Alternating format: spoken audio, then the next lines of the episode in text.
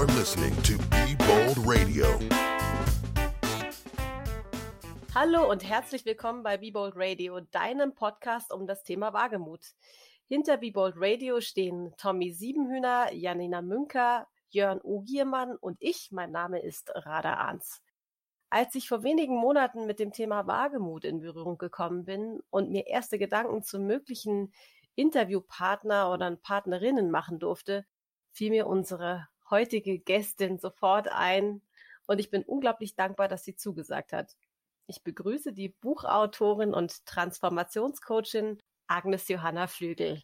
Ich nenne die Autorin hier an erster Stelle, da sie zuerst ihre Bücher schrieb. Das Erstlingswerk Die Honigfrau und das aktuelle Buch One Way Ticket nach Lissabon. Erst sehr viel später wurde Agnes zu Coachin und mehr dazu wird sie uns hoffentlich in unserem Gespräch verraten. Liebe Agnes, ich freue mich, dich heute hier zu hören. Magst du unseren Zuhörerinnen und Zuhörern mal ein bisschen was über dich erzählen, wo du herkommst und wo es gerade für dich hingeht? Ja, danke schön, Rada, erstmal für die freundliche Begrüßung. Ich freue mich, dass du mich angesprochen und eingeladen hast. Ähm, ja, also ich bin Agnes und ähm, ich bin in Kiel aufgewachsen ähm, und dort auch in die Schule gegangen. Nach der Schule habe ich in Lüneburg Kommunikationswissenschaft und Bildende Kunst studiert und bin dann in Hamburg gelandet als nächste größere spannende Stadt in meiner Reichweite und habe da ganz lange bei AOL gearbeitet. Ja, und da habe ich ziemlich lange gearbeitet, bis ich dann irgendwann mal so ein bisschen die Frage mir gestellt habe, ob ich da für den Rest meines Lebens bleiben möchte. Ähm, und diese Sinnfrage nagte immer mehr in mir. Gleichzeitig gab es auch so die ersten Stellenstreichungen, weil die Firma viel zu schnell und viel zu groß gewachsen war und auch in dieser Phase ganz viele andere Start-ups aus dem Boden poppten und AOL so groß und behäbig geworden war, ähm, dass sich das kaum mehr also dieser Schnelligkeit der Startups anpassen konnte. Ja, und dann veränderte sich auch so die, die, das Arbeitsklima. Das war anfangs ganz toll. Da gab es keine Hierarchie, Hierarchien. Wir konnten uns ausprobieren und so, sozusagen mit dem Internet zusammen lernen, wie das eigentlich alles geht. Ja, und dann Genau, als so diese Kündigungswellen rollten, veränderte sich das Betriebsklima. Jeder hatte natürlich Angst um seinen Arbeitsplatz und diese Freundschaftlichkeit äh, zwischen uns allen hat sich so ein bisschen verändert. Man hat versucht, sich irgendwie Vorteile zu verschaffen und irgendwie an bessere Aufgaben zu kommen. Und das hat dann meine Sinnfrage, ob das jetzt sozusagen das Feld ist, in dem ich wirklich dauerhaft glücklich bin, nochmal dem nochmal so einen kleinen Extra Drive gegeben und dann habe ich irgendwann gedacht, okay, nee, dann springe ich lieber jetzt ab vom sinkenden Schiff und mach was Neues. Und so genau wusste ich ehrlich gesagt nicht, was das war. Ich hatte allerdings schon das Hobby der Imkerei. Und als ich dann freigestellt war und noch so ein bisschen in Lohn und Brot, aber schon freigestellt, dachte ich, okay, jetzt mal sehen, wie weit ich komme und wurde Imkerin. Das ist sozusagen in Kurzform das, was sich in den letzten Jahren ereignet hat. Dann habe ich das über zehn Jahre gemacht und ähm, auch sehr erfolgreich. Das hat mich selber ein bisschen erstaunt. Es hat mir unglaublich viel Spaß gemacht, diese Verbundenheit zu der Natur, auch dieses äh, Feld. Das war ja so, das ist ja bisher eigentlich ein sehr altmodisches Feld gewesen. Ich sage mal so traditionell, wenn man so an Imkerei denkt, denkt man erstmal sofort, ich jedenfalls, an ältere Herren, die Pfeife rauchen und die irgendwo einen Bienenstock haben. So war das damals. Das war, glaube ich, dann habe ich damit angefangen. Ja, ich glaube so 2002, 2003. Und ich fand das ganz spannend, da ein bisschen mich selbst zu verwirklichen und es so zu machen, wie es mir gefällt und vielleicht eingetretene Wege zu verlassen. Habe meine Honigmanufaktur Flügelchen gegründet und war, glaube ich, so ein bisschen zur richtigen Zeit am richtigen Ort, weil das war die Zeit, wo viel, viele Menschen so das Bedürfnis hatten, back to the roots, wo viele Zeitschriften zu diesem Thema erschienen sind. Landlust, Landliebe, Landheimat, das war so ein ganz modernes Thema. Und als ich dann Flügelchen gegründet habe und noch durch Zufall ein Buch darüber schreiben durfte, ähm, ja, hat das mir sehr, hat das dazu geführt, dass Flügelchen quasi über Nacht zu einer Firma geworden ist.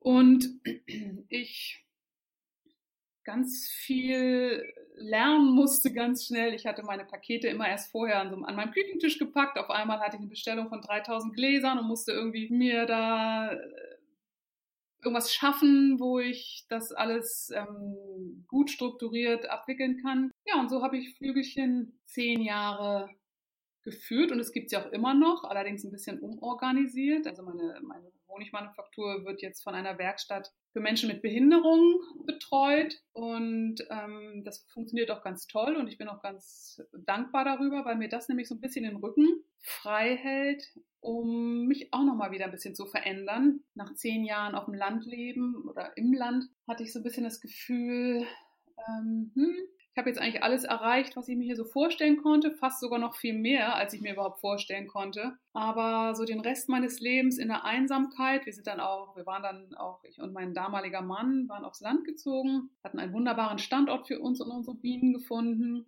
aber auch sehr einsam. Und manchmal hatte ich das Gefühl, ich bin da ganz viel alleine und viel zu viel alleine und das Leben läuft irgendwo an mir vorbei, gar nicht mehr so richtig mit, was, was los ist. Und als dann mein Vater gestorben ist vor fünf Jahren, war das so ein bisschen der Katalysator, der bei mir ganz viel in Gang gebracht hat äh, und alles nochmal auf den Prüfstand gestellt wurde. Und ja, ich habe so ganz viele Fragen mir gestellt. Ich glaube, das ist ganz normal, wenn man mit Tod und Endlichkeit konfrontiert ist, dass man dann auch sein eigenes Leben nochmal in Frage stellt und die Entscheidungen, die man vielleicht mal getroffen hat und die auch irgendwann mal richtig waren, einfach überprüft werden und man überlegt, ob es da vielleicht nicht noch was anderes gibt. Und so war das bei mir, dass ich festgestellt habe, auch eigentlich gäbe es da ja noch andere Sachen oder irgendwie ist in dieser langen Zeit auf dem Lande, für die ich unglaublich dankbar bin und die mir auch sehr viel gelehrt hat, die ganz toll war, aber ganz viele Bereiche meiner Persönlichkeit oder meiner Vorlieben oder meiner, ja, sind da einfach doch nicht angesprochen worden und ich möchte jetzt gerne nochmal was anderes in mein Leben lassen.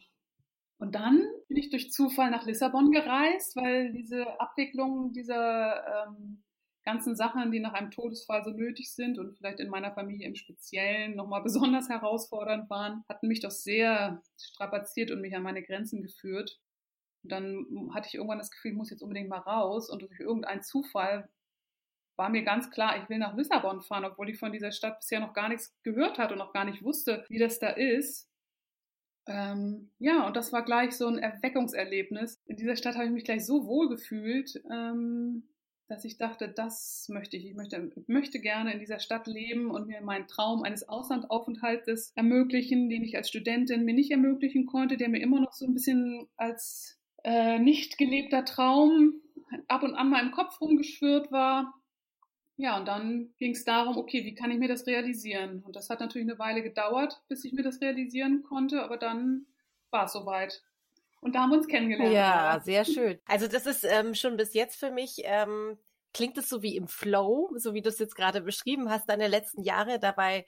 Ähm, schon alleine, wie du aus äh, dem AOL-Zirkus ausgetreten bist, hast du gerade so kurz erwähnt. Ähm, ja, ich wusste eigentlich gar nicht so, was ich machen sollte. Und ähm, auch wenn das jetzt alles so im Flow klingt, ähm, weiß ich auch aus unseren Gesprächen, dass du viele Punkte hattest. Ähm, da würde ich auch gerne mehr von dir erfahren, wo es wirklich um Wagemut ging, wo du nämlich nicht wusstest, was eigentlich kommt. Und ähm, ja, wenn du da jetzt auf das, was du bis jetzt schon erzählt hast, so zurückblickst, wo siehst du so deine wagemutigen Meilensteine? Tja, das ist eine gute Frage. Für mich erscheint das gar nicht so wagemutig oder mutig. Für mich war das, ich bin da irgendeiner inneren, irgendeinem inneren Ruf gefolgt ähm, und habe dann manchmal erst im Rückblick gemerkt, oh, das war ja, war ja vielleicht ein bisschen wagemutig. Was ich gerne mag, ist, ich bewege mich auf alle Fälle immer lieber vorwärts, als dass ich irgendwie stehen bleibe. Das habe ich schon erkannt, wenn ich so zurückblicke. Und auch wenn ich nicht genau weiß, was kommt und wie es wird, ähm, mag ich das eigentlich ganz gerne, mich darauf einzulassen. Und ich weiß nicht genau wann, aber irgendwann in meinem Leben habe ich mir mal angewöhnt, okay, ich gehe immer erstmal einen Schritt los und dann kann ich ja immer noch sehen, wie sich das anfühlt und kann ja auch notfalls nochmal zurück, wenn ich gerne möchte. Das ist allerdings noch nie passiert und bin immer eigentlich froh gewesen darüber, dass ich Schritte getan habe, die ersten Schritte getan habe, auch wenn ich, wenn es ein sehr schwankender Boden war oder wenn es auch sehr herausfordernd war. Ja, wenn ich da erstmal drin gesteckt habe, dann war mir klar, also nee, zurück geht's jetzt nicht. Das geht jetzt nur vorwärts. Auch wenn ich irgendwie, auch wenn mich das wahnsinnig viel Kraft gekostet hat und auch mit Ängsten behaftet war, das will ich jetzt auch überhaupt nicht in Abrede stellen. Das beschreibe ich auch in meinem Buch One-Way-Ticket nach Lissabon. Da wurde ich ordentlich gebeutelt. Ähm, aber irgendwie kam, ich weiß nicht, ob das, ich weiß nicht, was das ist. Manchmal denke ich, ich bin dann irgendwie vielleicht ein bisschen bockig. Dann denke ich immer, nee, ich, muss das jetzt irgendwie schaffen. Und, und ähm, ja, irgendwie hat das bisher immer zum Erfolg geführt. Und wenn ich so zurückblicke, deine Fragen hatten mich da so ein bisschen auch zum Nachdenken gebracht glaube ich, das erste Mal, dass ich was gemacht habe, was vielleicht andere als mutig bezeichnet haben, war in der Schulzeit. Auf einer Schule, auf der ich eigentlich nie gerne war. Da hatten mich irgendwann mal meine Eltern angemeldet, wie das natürlich so immer so ist, wenn man von der Grundschule aufs Gymnasium geht.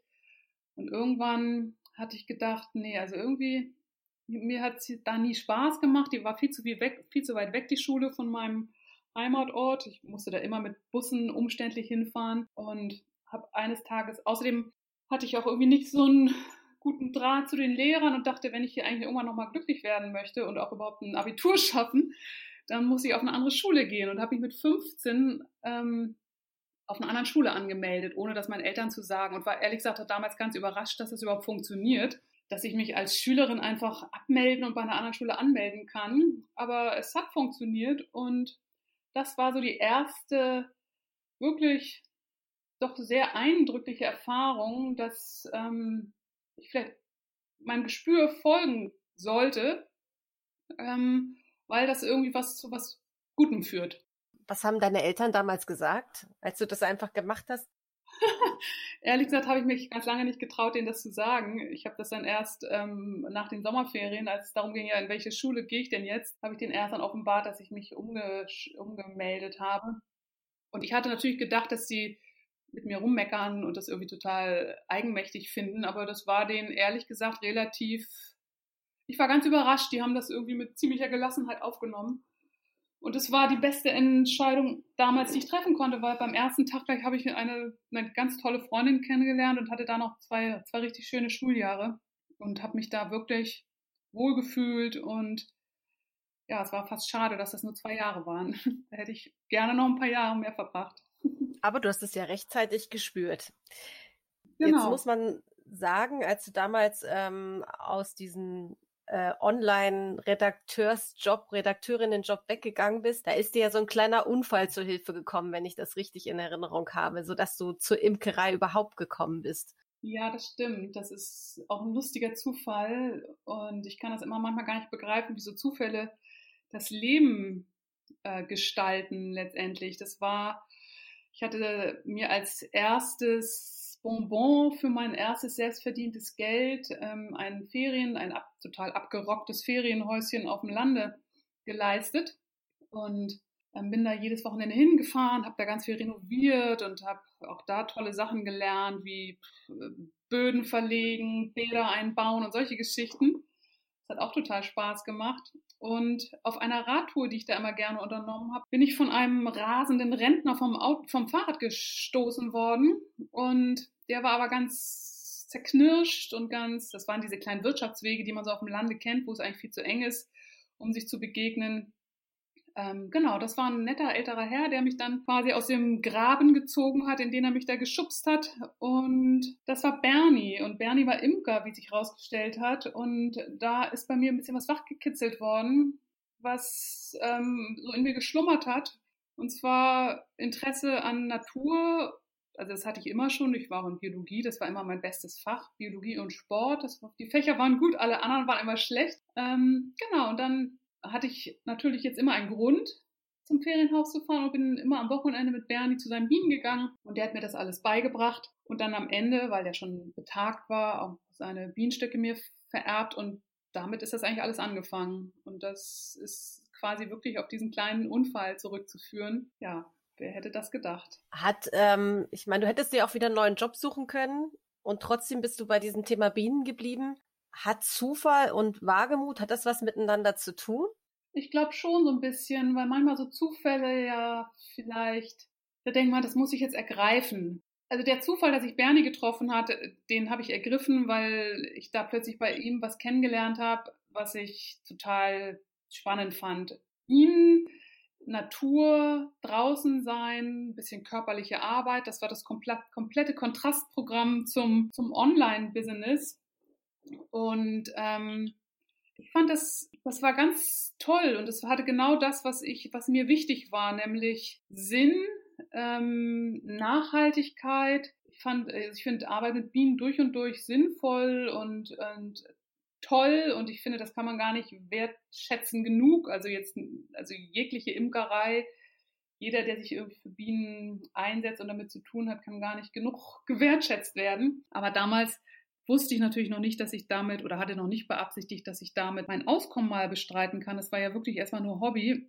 Aber als ich, als so der Leidensdruck bei AOL immer größer wurde und ich dachte, ähm, ich muss da weg. Es gab da ja auch so, ein kleine, so eine kleine Art Nervenzusammenbruch irgendwann mal, den ich auch in dem Buch Die Honigfrau beschreibe. Ähm, habe ich natürlich überlegt, ja, was kann ich denn machen? Was habe ich denn? Und da waren dann die Bienen sozusagen da und da dachte ich, okay, das macht mir Spaß das fängt schon alles ganz gut an. Jetzt gucke ich mal, wie weit ich damit komme. Und da sind mir dann auch wieder ein paar nette Zufälle, haben mir in die Hand gespielt, ähm, die ich dann ergriffen habe. Und ähm, daraus ist dann diese Firma geworden, die, die ohne Businessplan und ohne irgendwas ja plötzlich eine Firma war und ja über zehn Jahre oder auch nach wie vor noch eine Firma ist zwei spannende Sachen. Also einmal, wenn du sagst, dass ohne Businessplan etwas zu einer erfolgreichen Firma wird, dann klingt das auch wieder in meinen Ohren sehr wagemutig. Ja, in unserem, äh, sag ich mal, deutschen Sicherheitsverständnis ist das eigentlich undenkbar, sowas ähm, zu machen, eine Firma ohne Businessplan. Ähm, wieso ist deine Firma dann so erfolgreich geworden? Ich glaube, das sind mehrere Sachen. Einmal, glaube ich, war es genau die richtige Zeit.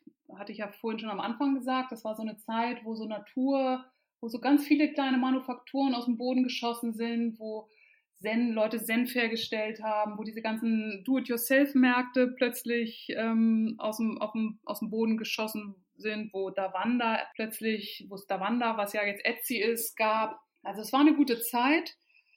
Dann war ich aber natürlich auch voller Begeisterung und Leidenschaft ähm, hinterher und habe das, also habe das auch wirklich von morgens bis nachts äh, betrieben, war natürlich auch wirklich viel Einsatz dabei. Dann hat mich mein damaliger Mann sehr unterstützt. Der, hat, äh, der war Grafiker und hat ähm, all meine ganzen grafischen Sachen gemacht. Der hat mich auch mental unterstützt und das alles mitgetragen und mit toll gefunden. Der hat jetzt auch nicht mich als, hat nicht sozusagen als Bedenkenträger gesagt, überleg doch mal hier oder da, sondern fand das alles super. Das darf man natürlich auch nicht unterschätzen, dass so eine mentale Unterstützung enorm viel wert ist.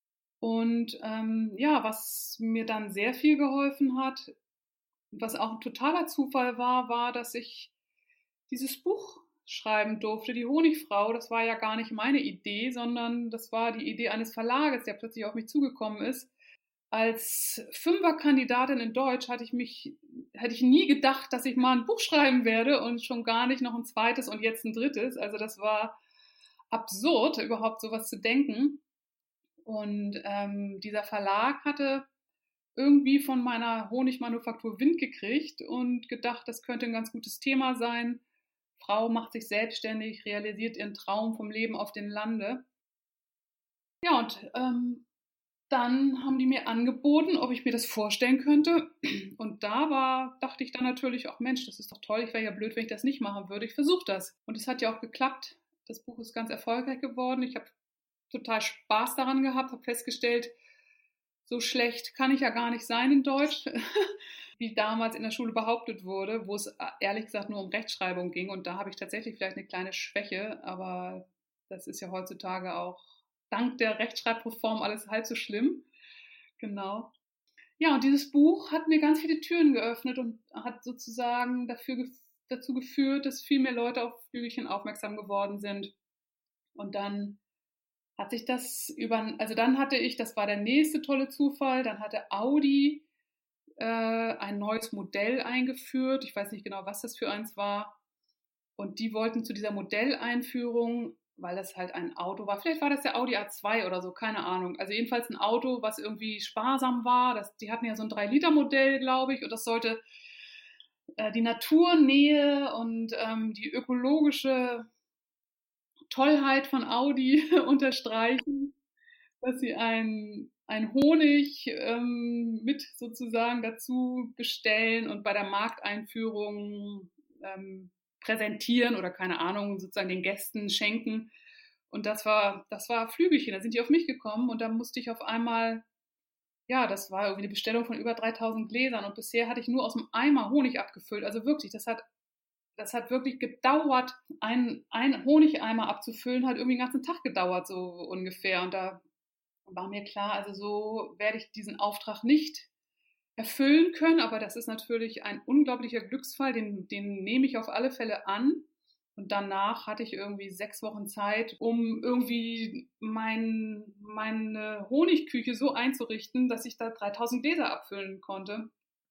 Und ja, das hat viel Arbeit gekostet, auch rund um die Uhr natürlich, Stress und alles, aber es hat geklappt und das war sozusagen, sag ich mal, so der richtige Startschuss, weil dann konnte ich in Maschinen investieren, konnte mir alles so richtig in dem Landhaus, in dem wir wohnten, hatte ich dann so eine Abfüllküche, alles natürlich nach Bestimmung eingerichtet und Packstation und was weiß ich alles und damit ging's los.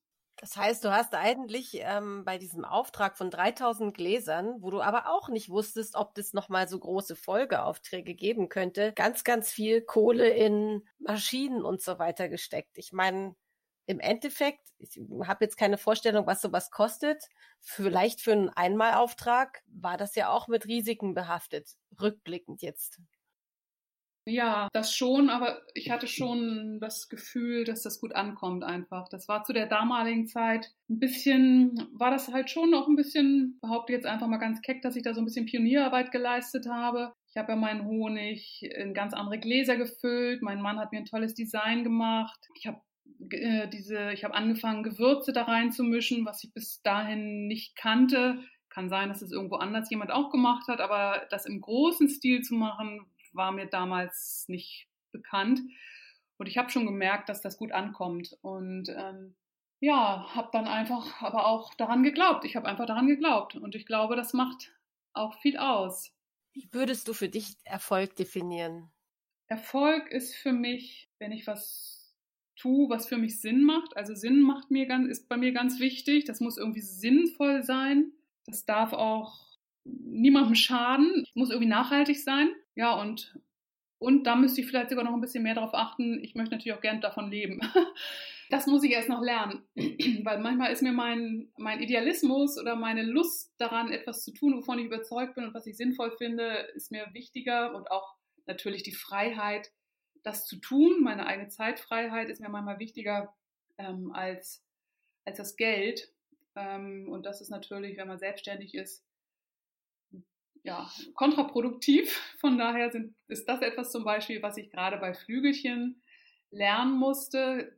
Diese ganze Imkerei ist ein Feld, wo ganz viel hobbymäßig passiert, wo die Leute auch äh, nicht bereit sind, für ein handgemachtes Qualitätsprodukt ähm, auch Geld auszugeben. Da sind dann oft leider so Vorstellungen von Supermarktpreisen mir begegnet. Und da hatte ich ganz oft ein schlechtes Gewissen und habe mich irgendwie unwohl gefühlt, bis ich erstmal so zu dieser Haltung kam, nee, das muss was kosten und man tut sich als Imker oder die Imkerschaft tut sich keinen Gefallen damit, wenn sie alles umsonst und ehrenamtlich tut, ähm, weil wir leben leider in einer Zeit, wo den Dingen auch leider geldlich ein Wert beigemessen werden muss, damit es wertgeschätzt wird. Und ähm, ja, gerade ja, landwirtschaftlich erzeugte Produkte, finde ich, werden in Deutschland sowieso viel zu wenig wertgeschätzt und da wird nicht der Preis dafür gezahlt, den sie, den sie verdienen und der ihnen angemessen ist. Das hört man ja ständig, dass die Bauern, die Milchbauern klagen, Fleisch ist viel zu, viel zu billig und dadurch kommen ja auch diese absurden Tierhaltungsmonstrositäten, ähm, sage ich da schon fast zu. Ähm, ja, und da dann zu sagen, nee, ich mache das nicht so mit, ich werde meinen Honig jetzt nicht irgendwie verramschen, sondern ich muss das aushalten, wenn Leute irgendwie mit dicken Autos auf meinen Hof fahren und dann meckern und ohne Einkäufe zurück, also sozusagen den Hof wieder verlassen. Ähm, das ist einfach was wert und da, dazu stehe ich auch. Da musste ich mich, da musste ich erst sozusagen das Rückgrat für kriegen.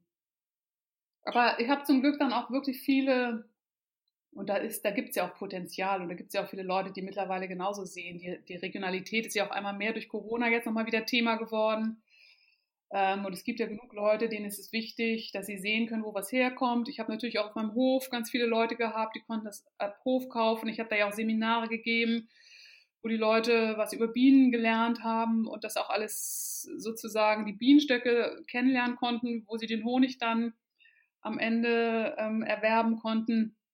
Und diese Menschen gibt es natürlich auch und auch immer mehr zum Glück, denen das wichtig ist. Und deswegen konnte ich damit dann auch davon auch leben, dann am Ende des Tages. Obwohl es also wirklich kein Bereich ist, wie Landwirtschaft generell, wenn man jetzt keine, kein Riesenkonzern ist, äh, wo man wirklich mit ganz viel Idealismus reingehen muss und wo man nicht davon ausgehen kann, dass man damit reich wird. Das kann nicht das Ziel sein. Du hattest trotzdem eine Marke geschaffen und hast davon gelebt und hast in diesem Landhaus gelebt und ähm, so nach deiner idealistischen Überzeugung klingt das eigentlich so, als wäre alles perfekt gewesen für jemanden, der außenstehend ist. Und trotzdem gab es dann einen Punkt, wo das nicht mehr stattgefunden hat. Wie ist es dazu gekommen? Also das war auch ganz perfekt, das finde ich auch. Absolut, das kann ich nur bestätigen. Ich habe das ja über zehn Jahre gemacht und es gibt es ja, wie gesagt, auch immer, habe hab mich da sehr viel weiterentwickelt, habe sehr viel damit gelernt.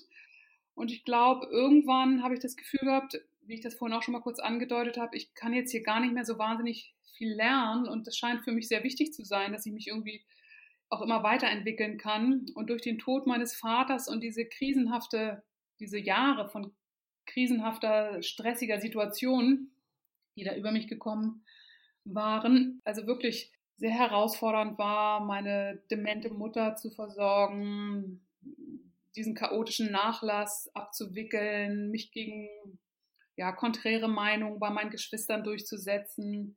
Äh, das, hat, das war alles irgendwie ein bisschen zu viel für mich und hat mich wirklich auch sehr herausgefordert. In der Zeit ist dann leider auch meine Ehe ins Kriseln und Wanken geraten.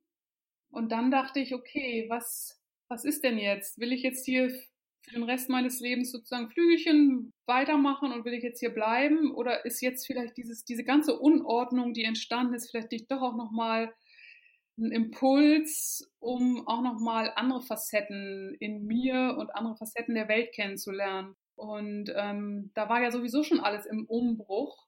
Und das hat es mir vielleicht auch sogar ein bisschen leichter gemacht, als wenn ich aus einer tollen, heilen Welt, wo alles perfekt ist, äh, ausgeschert wäre.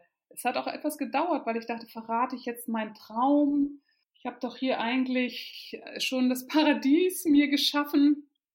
Aber als ich dann wusste, dass ich Flügelchen in die guten Hände der Eckernförder Werkstatt geben kann, mit denen ich ja immer schon zusammengearbeitet hatte und dass ich da ja auch sozusagen noch als beratende und zur Seite stehende Kraft weiterhin tätig bin, aber das Operative mir sozusagen von, äh, von den Schultern genommen wurde, dachte ich, das ist doch eigentlich meine Chance, ähm, frei zu sein und nochmal neue Impulse in mein Leben zu lassen und auch, wie gesagt, diesen Traum auf Studentenzeiten von einem Auslandsaufenthalt zu realisieren.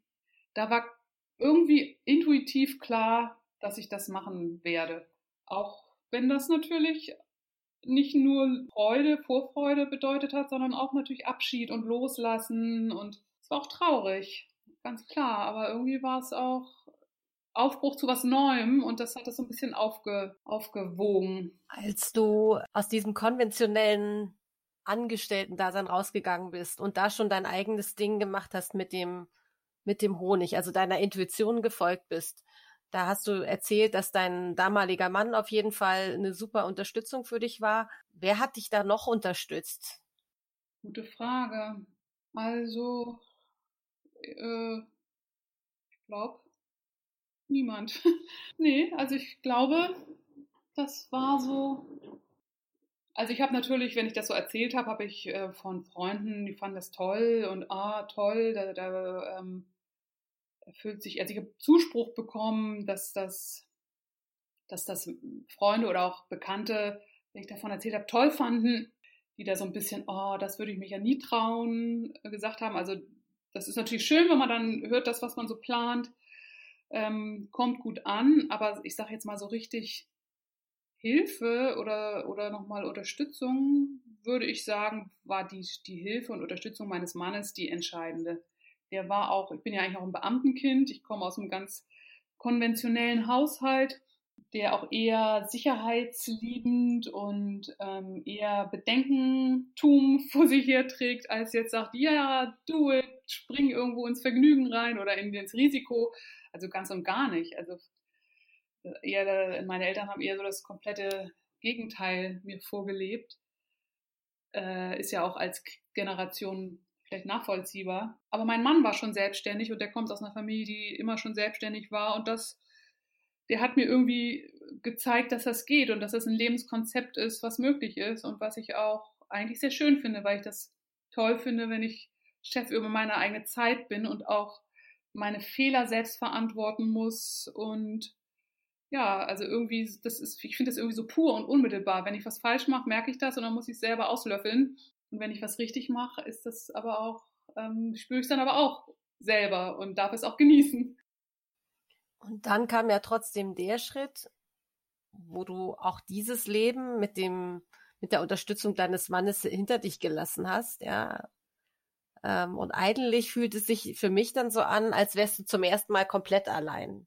Also von diesem, aus dieser, aus dem normalen Leben in dieses Imkerleben, da war dein Mann derjenige, der dich supportet hat, dann war die Ehe sozusagen am Ende und auf einmal ist da dieser nächste Lebensabschnitt, wo du komplett mal für dich bist. Wie, wie, wie war das für dich? Ja, das war heftig, da hast du recht. Das ist mir auch erst, als ich schon längst alles entschieden, abgewickelt, in Lissabon in meinem WG-Zimmer saß, da ist mir das auch erst äh, noch nicht mal da. Da habe ich nur irgendwie mich gewundert, huch, ich bin jetzt da eigentlich, wo ich hin will. Ähm, ist doch eigentlich alles toll, das wollte ich doch. Wieso, wieso habe ich dann manchmal Angst oder wieso habe ich nicht nur manchmal, sondern ganz schön oft Angst? Wieso bin ich jetzt gar nicht die ganze Zeit happy und yeah, wieso habe ich teilweise Albträume? Ähm, und dann im Rückblick ist mir eigentlich jetzt aufgefallen, ja, ähm, ich war da natürlich ganz alleine. Die Leute, die ich kannte, das waren ja relativ frische Bekanntschaften, die nun überhaupt nicht mein ganzes Leben kennen und denen man vielleicht auch noch nicht jetzt so seine größten Ängste mitteilen möchte. Dann gab es natürlich die Sprachbarriere. Meine Freunde waren alle ein paar tausend Kilometer entfernt. Ähm, meine Familie hatte sich leider, oder der Rest meiner Familie hatte sich über diesen ganzen Erbschaftskram auch relativ entzweit, sodass da jetzt auch nicht unbedingt Support war. Mit meinem Mann ja auch. Ähm, und da habe ich gemerkt, dass wenn alle Säulen, auf denen ein Leben so ruht, plötzlich ins Wanken geraten, dass das äußerst ja, herausfordernd ist und dass da schon Ängste aufkommen. Ja, das war wirklich kein Zuckerschlecken. Aber auf der anderen Seite kam dann auch wieder so dieser, äh, dieses Gefühl, da ist, da steckt aber auch was drin, auch wenn ich das jetzt gerade nicht sehe. Da, da gibt es ganz viel für mich zu lernen und ganz viel. Und ich möchte gerne irgendwann sagen, ja, das war gut. Diese, diese krisenhafte Zeit war gut für irgendwas. Und ähm, das kann ich auch. Und was ich auch feststelle, was ich ganz gut finde oder wo ich ganz glücklich drüber bin, ist, dass in solchen Situationen, wo ich so das Gefühl habe, oh Gott, oh Gott, mir wird die Luft abgeschnürt und ich habe das Gefühl, ich bin, ich schwebe so im luftleeren Raum und fühle mich nirgendwo verortet, dass dann aber auch ganz viel Kreativität entsteht. Das ist auf der einen Seite total herausfordernd, auf der anderen Seite aber auch unglaublich energiefreisetzend und kreativitätsfördernd. Und das finde ich irgendwie auch ganz gut. Also es ist irgendwie so eine Mischung. Also ich möchte das wirklich nicht nochmal erleben, so dieses ganze, diese Albträume. Ich hatte da echt wirklich, monatelang habe ich das Gefühl, habe ich nicht richtig geschlafen. Dann ist man natürlich total fertig. dann ist ja mein Plan, den ich da eigentlich realisieren wollte, nämlich ein Buch zu schreiben, gescheitert. Und ich habe dann gedacht, oh Gott, scheiße, jetzt bin ich hier in Lissabon angekommen und habe noch nicht mal das zu tun, was ich hier vorhatte. Also man will ja auch irgendwo was zu tun haben und nicht nur einfach sein. Also jedenfalls war das mein Wunsch. Ich will da jetzt nicht einfach nur so als Urlauber sein, sondern ich möchte auch eine Aufgabe haben, auch eine, die mich gerne weiterbringt oder die ich irgendwie toll finde, wo ich was lernen kann. Und das war halt ähm, die Idee, ein, ein weiteres Buch zu schreiben. Und eigentlich hatte meine literarische Agentur mir das auch zugesagt, dass sie die Idee gut finden und dass sie das machen möchten mit mir.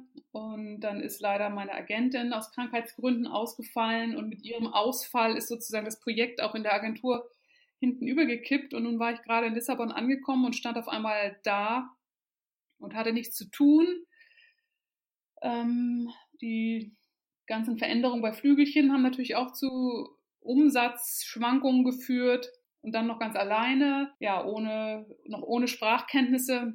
Das ja, hat zu vielen Ängsten und Unsicherheiten geführt und das möchte ich, wie gesagt, um jetzt sozusagen zurückzukommen zu meinem Ausgangssatz, möchte ich nicht unbedingt nochmal erleben, aber auf der anderen Seite bin ich auch ganz dankbar dafür, muss ich jetzt sagen, weil ich sehr viel lernen durfte, mit ganz vielen Glaubenssätzen irgendwie aufräumen konnte, die gar nicht meine sind, sondern die von meinen, die vielleicht von, von meinen Eltern stammen, die immer sehr ängstlich waren. Ähm, und da habe ich gemerkt, wenn ich nicht auf mich selbst und meine Intuition höre, auf was denn dann? Und das war eigentlich ja eine sehr lehrreiche Geschichte. Da würde ich tatsächlich gerne nochmal auf den Punkt von Wagemut zu sprechen kommen, denn ich habe einen Satz so ähnlich in dem Buch gefunden, wo steht, ich habe das ja alles so gewollt. Und da musste ich mal kurz irgendwie schmunzeln, weil das klingt nach einer total bewussten, wagemutigen Entscheidung, da so hinzugehen. Ähm, wenn man eigentlich schon weiß, dass es in die Hose gehen kann. Und ähm, das klang so bewusst in dem Moment. Bewusst war natürlich, dass ich da hingehen möchte. Aber wie sich das dann anfühlt und wie sich das dann gestaltet, das kon konnte ich vielleicht gar nicht absehen zu dem Zeitpunkt.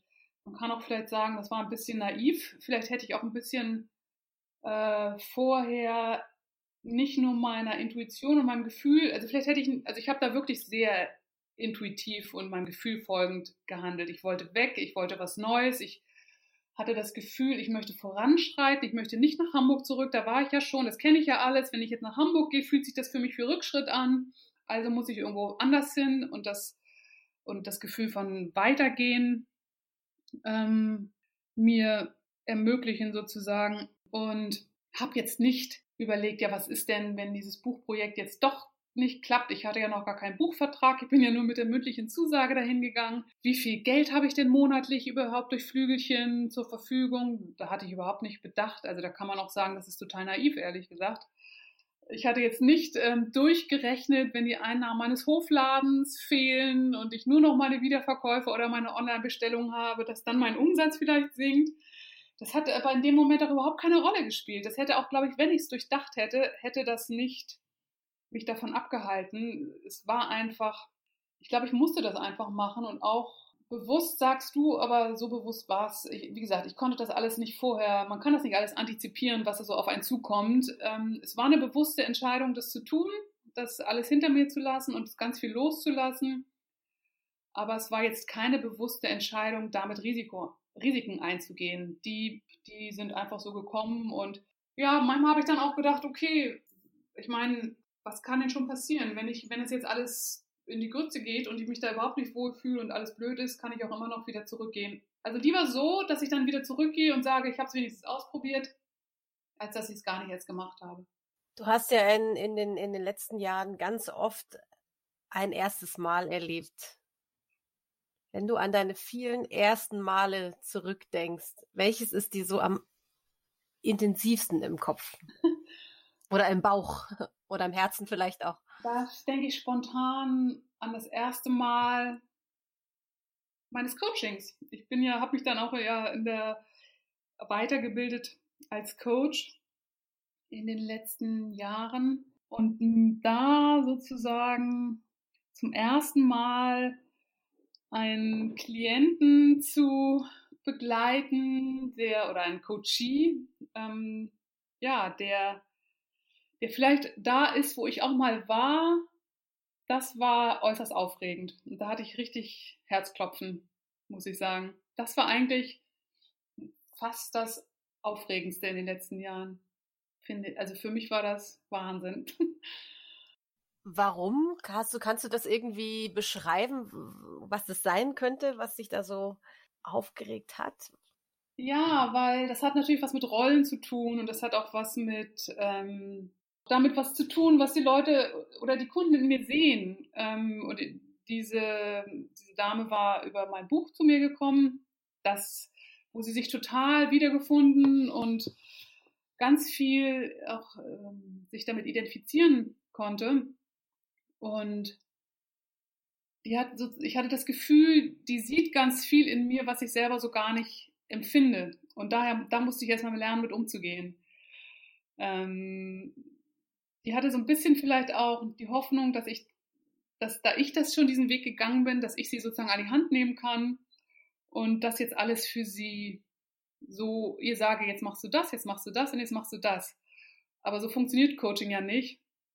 Und ähm, ja, da, da und für mich war es einfach eine Herausforderung, damit, damit erstmal umzugehen und meine Rolle zu finden und meine Haltung zu finden, die mir in diesem ersten Mal ähm, ja, also wir haben das natürlich tausendmal geübt und man, man macht das mit Freundinnen und da ist das, da, da ist ja diese Erwartungshaltung auch gar nicht so stark. Aber in diesem Fall war diese Erwartungshaltung so stark und da, ähm, ja, das war eine Herausforderung, das erstmal für mich glatt zu ziehen und ähm, ihr logischerweise natürlich auch mitzuteilen, was Coaching ist und was Coaching leisten kann und was ich leisten kann für sie und wo ich sie begleiten kann.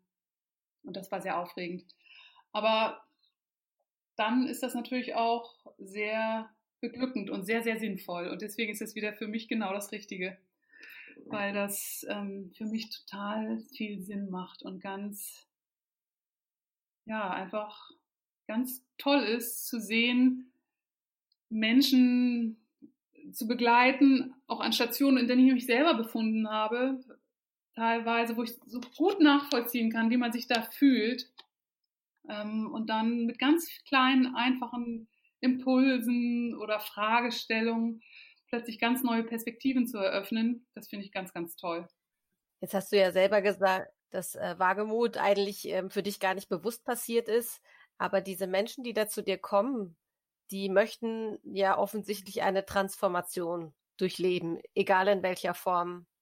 Wagemut und Transformation, hängt das oder wie hängt das für dich zusammen? Sehr. Ich finde, das hängt unglaublich zusammen, weil ich finde, wenn man nicht mutig oder wagemutig ähm, sich in Situationen begibt, in denen man vorher noch nicht war, dann ist es sehr schwer, sich zu verändern. Also das Stichwort Komfortzone kennen wir ja alle und ich bin davon überzeugt, dass man sich halt aus dieser Komfortzone herausbewegen muss, wie groß und wie weit auch immer. Das ich finde, da muss jeder, da kann jeder für sich seine eigenen Schritte finden und seine eigene Schrittgröße finden. Da kann auch schon ganz Kleines reichen. Aber ja, das gehört für mich zusammen, weil dann, und das finde ich so toll und deswegen liebe ich das, glaube ich, auch so, ähm, mich so neuem auszusetzen, weil man dann auf einmal so ganz andere Facetten an sich kennenlernt, Schätze heben kann, die einem vorher noch gar nicht klar waren, wenn man sich in seiner Komfortzone bewegt. Ja,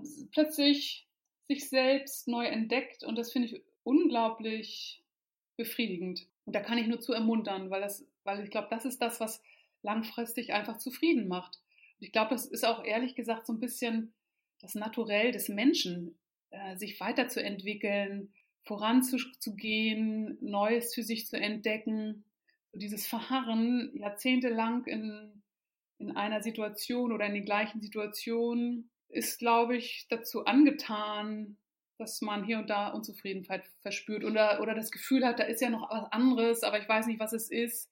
Und das kann man eigentlich nur greifen, wenn man losgeht, wenn man so den ersten Schritt macht und dann für sich entdeckt, was ist denn das andere? Das kann ich nicht entdecken, wenn ich auf dem Sofa sitzen bleibe und Fernsehen gucke. Davon bin ich überzeugt. Gibt es sowas, keine Ahnung, so eine kleine Alltagsübung für den ersten mini kleinen Schritt, um sein eigenes Mindset zu verändern? Gibt es da sowas, was, was generelles? Was ich immer gerne mache, ist, dass wenn ich merke, dass es irgendwas gibt, wovor ich irgendwie mich drücke oder wovor ich irgendwie Schiss habe, dann ist das für mich ein Grund, da erst recht hinzugucken und zu, und zu überlegen, hm, das mache ich jetzt aber erst recht. Und dann, oder jetzt mache ich irgendwas, was in diese Richtung geht. Ja, weil das irgendwie für mich darauf hindeutet, ah, da ist irgendwie was, da ist irgendwie so ein Feld, das ich wohl irgendwie vermeide, aus welchen Gründen auch immer. Da verbirgt sich irgendwas dahinter. Ähm, und dann dauert es vielleicht eine Weile, bis ich so die richtige, den richtigen Anlauf finde oder irgendwie den Mut auch habe in dem Moment. Das hat auch mit Tagesverfassung was zu tun, bestimmt. Aber dann, dann mache ich das. Und dann bin ich immer, habe ich immer das Gefühl, ah ja, das war genau richtig. Und das können total banale Sachen sein, sei es jetzt irgendwie ein Tanzkursus oder äh, die Sportgruppe oder zu irgendeiner Veranstaltung. Ja, was weiß ich, was es ist. Das ist ja für jeden irgendwas anderes. Jetzt bist du wieder in Hamburg. Ähm, aus deinem Buch wird klar, dass ähm, diese anstrengende Zeit in Lissabon, die ja eigentlich eine Traumzeit werden sollte, erst dann wirklich, glaube ich, entspannt wurde, als du die Zusage für dein drittes Buch bekommen hast, wenn ich das so. Dein zweites genau. Buch war es damals, genau. ne? Genau, ja. Genau. Und äh, was ist seitdem dort noch passiert und wieso bist du oder wie bist du jetzt in Hamburg wieder aufgestartet? Und wie lange willst du überhaupt bleiben? Ja, das ist eine gute Frage. Also, dass ich jetzt überhaupt in Hamburg bin so lange, liegt an Corona, ehrlich gesagt, und ist gar nicht freiwillig. Corona hat mein Leben doch ordentlich ähm, auch durch, durcheinandergewirbelt, wie bei uns allen. Und nachdem ich da erstmal auch ein paar Wochen lang dran zu knapsen hatte und mich auf einmal so hilflos fühlte, weil ich nämlich nicht alles unter meiner Kontrolle hatte und nicht die Schritte so gehen konnte, wie ich das wollte, hatte ich, habe ich mich dann aber doch auch damit abgefunden und mittlerweile dem auch sogar was Positives abgewonnen, weil ich so ein bisschen Zeit, weil ich das so ein bisschen als Stillstand wahrnehme, den ich eigentlich ganz gut nutzen kann, um mir Gedanken zu machen über meine nächsten Schritte. Ähm, und deswegen bin ich jetzt nicht in Lissabon, weil ähm, ja, weil ich einen Onkel hier habe, um den ich, den ich mit ein bisschen mit Corona, dem ich da ein bisschen zur Seite stehen konnte. Meine Wohnung hatte ich untervermietet und das Mädchen konnte nicht wieder zurück nach Russland. Also da kamen so einige Sachen zusammen. Und ich fühle mich jetzt auch, was, was das Gesundheitssystem und die ganzen und das Ganze drumherum betrifft, dann auch in so einer Situation, als man noch nicht so genau wusste, was Sache ist, auch in Deutschland ein bisschen wohler. Genau. Und ja, Lissabon wurde dann gut, als ich meinen als ich den Vertrag für mein zweites Buch hatte. Ich hatte ja eigentlich beabsichtigt, einen Historien, Historienroman über die Imkerei zu schreiben, der dann ja hinten runtergefallen ist. Und hatte dann aber auch das Gefühl, nachdem ich da natürlich auch erstmal wieder erstmal dran knacken musste, hm, vielleicht ist das ja auch gar nicht so schlecht. Also vielleicht ist es ja auch viel passender, jetzt über das zu schreiben, was gerade passiert, über diese Krisen, über diese Ängste, über diese, diesen diesen Versuch, darüber, alleine darüber hinwegzukommen und weiterzugehen und irgendwas Neues für mich zu kreieren und irgendwas Neues für mich zu finden. Das ist mir dann ja auch gelungen mit diesem Manuskript zu dem aktuellen Buch One-Way-Ticket nach Lissabon. Und als ich diesen Buchvertrag dann unterschrieben hatte, hatte ich einmal wieder Geld. Das war einmal ein deutlicher Unterschied. Aber dann hatte ich auch eine Struktur. Dann hatte ich so meine tägliche Arbeitsstruktur, konnte in meine geliebten Lissabonner Bibliotheken gehen, die unglaublich viel Atmosphäre haben, wo man so wunderbar schreiben kann, wie ich finde. Ja, hatte einfach wieder sowas wie einen Alltag. Und ähm, dann fühlt sich alles, dann fühlt, fühlt, fühlte ich mich jedenfalls auch ja, ausgefüllt, nicht mehr so rumtrudelnd und hatte einfach wieder ein tolles Projekt, ähm, an dem ich arbeiten konnte. Und das war, damit war ganz viel gewonnen. Und ähm, ja, damit konnte ich das, konnte ich das dann wieder genießen. Da. Dann hatte ich ja das geschafft, was ich eigentlich wollte, nämlich ähm, Lissabon kennenlernen, die Sprache lernen und gleichzeitig eine Tätigkeit haben, die mich irgendwie fordert, herausfordert, die mich aber auch irgendwie weiterbringt und mir irgendwelche Türen öffnet, von denen ich noch gar nicht weiß, welche das überhaupt sind. Das heißt, du hast eigentlich das Buch fertiggestellt und dann bist du, dann war ja eigentlich schon Corona, oder? Genau, die Buchveröffentlichung ist ja auch durch Corona um mehrere Monate äh, ver verschoben worden. Das sollte ja eigentlich schon dieses Jahr im Mai äh, stattfinden. Dann wurde das erst im August veröffentlicht und Corona hat natürlich auch die ganze Pressearbeit und all das leider torpediert. Das ist ja auch ein Buch, was Lust machen soll auf Reisen und auch Lust macht auf Lissabon. Dass das nun alles durch Corona hinten runterfällt und äh, die Flüge gestrichen werden, meine, also das konnte ja keiner ahnen und das ist auch echt total schade. Und ich hoffe, dass das vielleicht nächstes Jahr die Wirkung dann entfaltet, die es vielleicht dieses Jahr entfalten sollte, dass sich da auch Leute und Leser lustvoll animiert fühlen, auch ihren Traum vom Ausland wahrzumachen, ob das jetzt Lissabon ist oder Barcelona oder was weiß ich. Da gibt es ja tausend wunderbare Städte. Ich könnte mir sogar vorstellen, dass dieses Buch ähm, noch einen anderen Zweck erfüllt, vor allen Dingen vielleicht, wenn es gerade nächstes Jahr noch mehr in den Fokus rückt. Das ist ja ein Mutmachbuch auf eine gewisse Art und Weise auch, gerade wenn es um Transformation geht und sich vielleicht viele Menschen wieder selber neu erfinden müssen. Also das ist, äh, ja. empfinde ich jetzt so, dass da dieser Teil noch ganz stark drin das steckt. Das stimmt, da hast du recht. Das würde ich mir natürlich auch wünschen. Das habe ich damit, also ich wusste natürlich nicht, als ich es geschrieben habe, dass Corona kommt. Aber es wäre mir natürlich eine große Freude ähm, und deswegen habe ich in diesem Buch ja auch relativ offen und ehrlich über meine eigenen Ängste und ähm, schwarzen Flecken und äh, Sorgen und Nöte gesprochen, weil ich denke, es gibt viele, die wie auch immer solche Situationen und solche Phasen in ihrem Leben erleben. Und ich finde, da muss man sich nicht für schämen und das muss man auch nicht hinterm Berg halten, sondern es kann, es kann dazu führen, dass solche Phasen vielleicht als nicht so bedrohlich wahrgenommen werden. Ähm, oder ich, ich finde, auch in Corona finde ich, weil man ja weiß, alle leiden darunter irgendwie, macht es das Corona nicht besser. Aber ich finde, man kann es irgendwie besser aushalten.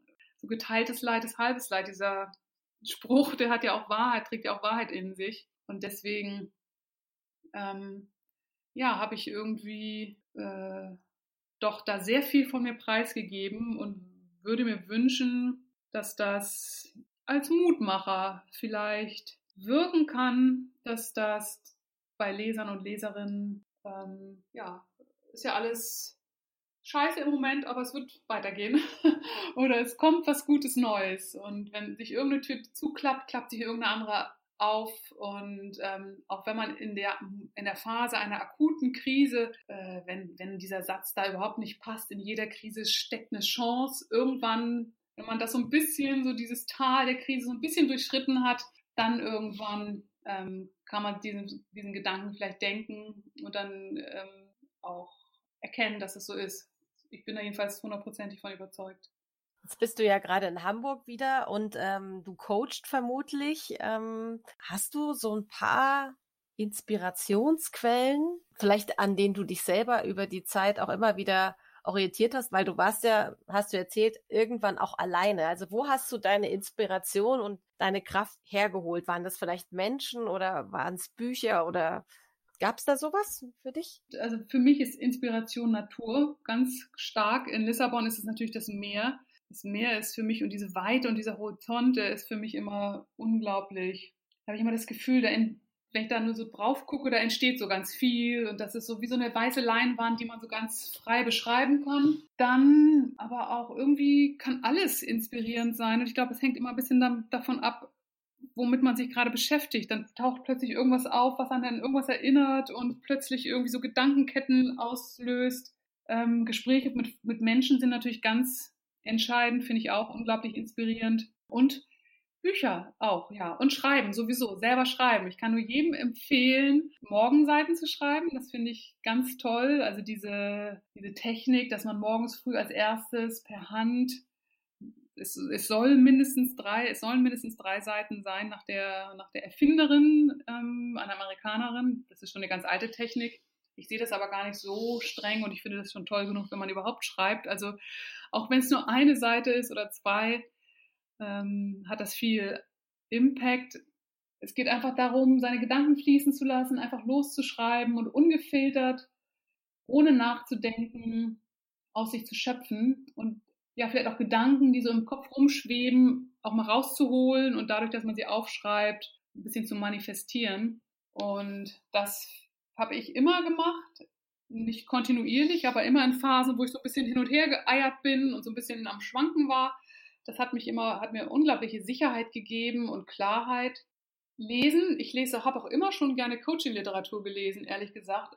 Auch früher, äh, Jahrzehnte bevor ich auf die Idee gekommen bin, selber Coach zu werden, waren das immer Sachen, wenn ich irgendwie stagniert bin oder nicht weiterkam, habe ich immer irgendwie geguckt, was gibt's wo gibt es irgendwie was, was mir helfen kann? Was für ein Buch hat, behandelt irgendwie dieses Thema? Wo kann ich irgendwas rausziehen, was mir in dieser Situation jetzt hilfreich ist? Und es hat immer irgendwas, irgendwas hat immer funktioniert. Ähm, das ist ja, da ist ja auch lustigerweise in meinem ersten Buch, Die Honigfrau, gibt es ja auch so eine Szene, da sitze ich am Strand in Sansibar und ähm, weiß überhaupt nicht so genau, wie es mit meinem Leben weitergehen soll und habe von irgendeinem amerikanischen Motivationsguru ein Buch äh, mir mitgenommen in den Urlaub, wo als Übung steht, ich soll mal eine Wunschliste machen, was so meine Ziele sind, was ich mir für mich wünsche, ohne das gleich zu bewerten, ohne mir da irgendwelche Schranken und Beschränkungen äh, aufzuerlegen. Und sowas hatte ich früher auch noch nie gemacht, ehrlich gesagt. Ähm, und das hat in dieser, das war auch erstmal eine Überwindung, das zu machen, weil ich immer gleich so eine innere,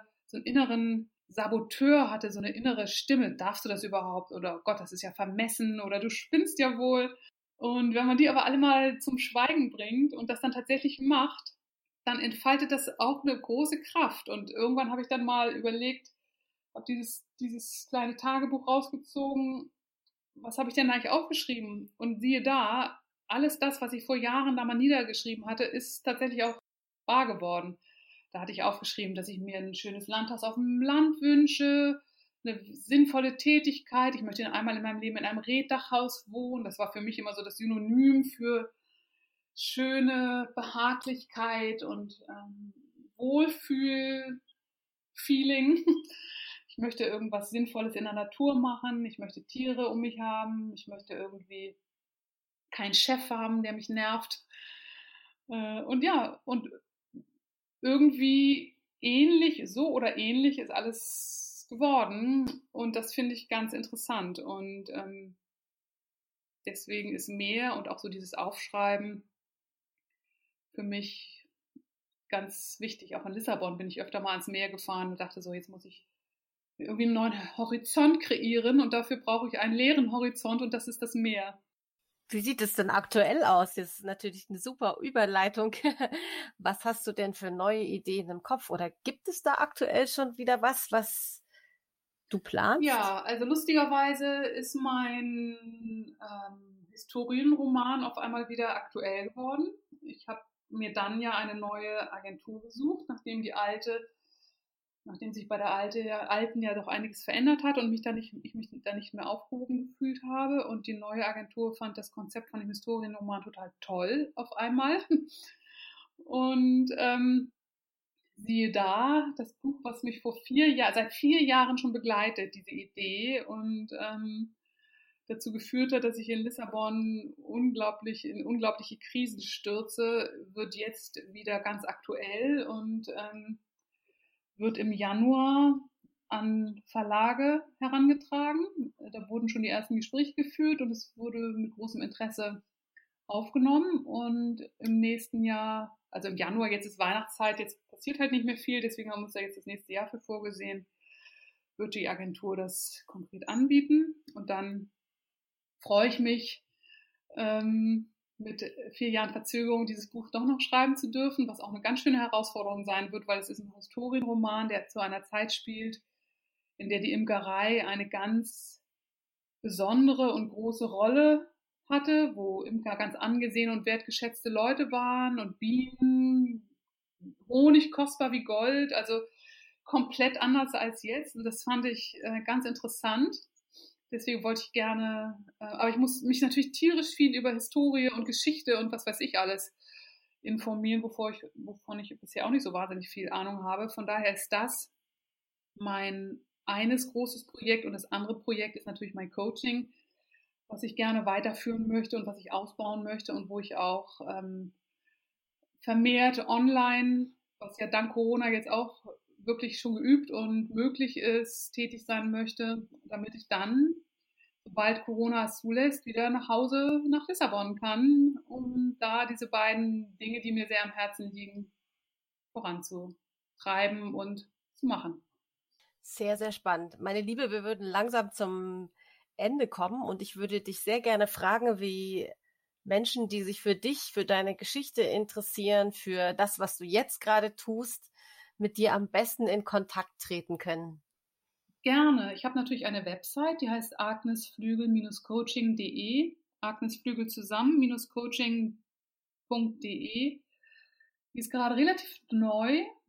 Ähm, wer sich für mein Flügelchen interessiert, der kann über unter flügelchen-honig.de fündig werden wer meinen Namen einfach nur bei Google eingibt, der findet, glaube ich, automatisch. Es gibt da mittlerweile so viele Sachen über meine ganze Vergangenheit, vielleicht sogar mehr als mir lieb ist.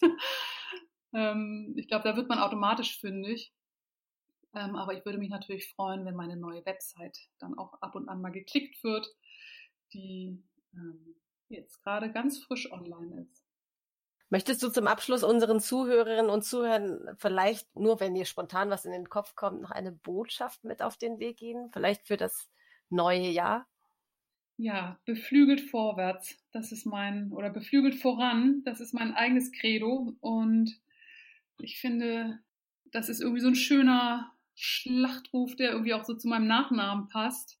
Ähm, dass ich jedem, der irgendwie in so einer Phase des der Unsicherheit oder des Nichtwissens oder des Zaudern ist, einfach nur zurufen kann, beflügelt voran. Es wird irgendwo ankommen und es wird immer ein Ziel geben und es wird immer gut werden. Wunderbar. Dann bedanke ich mich ganz, ganz herzlich für diese wunderbare Zeit, die ich mit dir verbringen durfte. Und äh, ich hoffe sehr, dass wir uns im nächsten Jahr wieder im warmen Süden sehen. Oh, das wäre so wunderschön. Ich freue mich auch darauf und ich möchte das auch.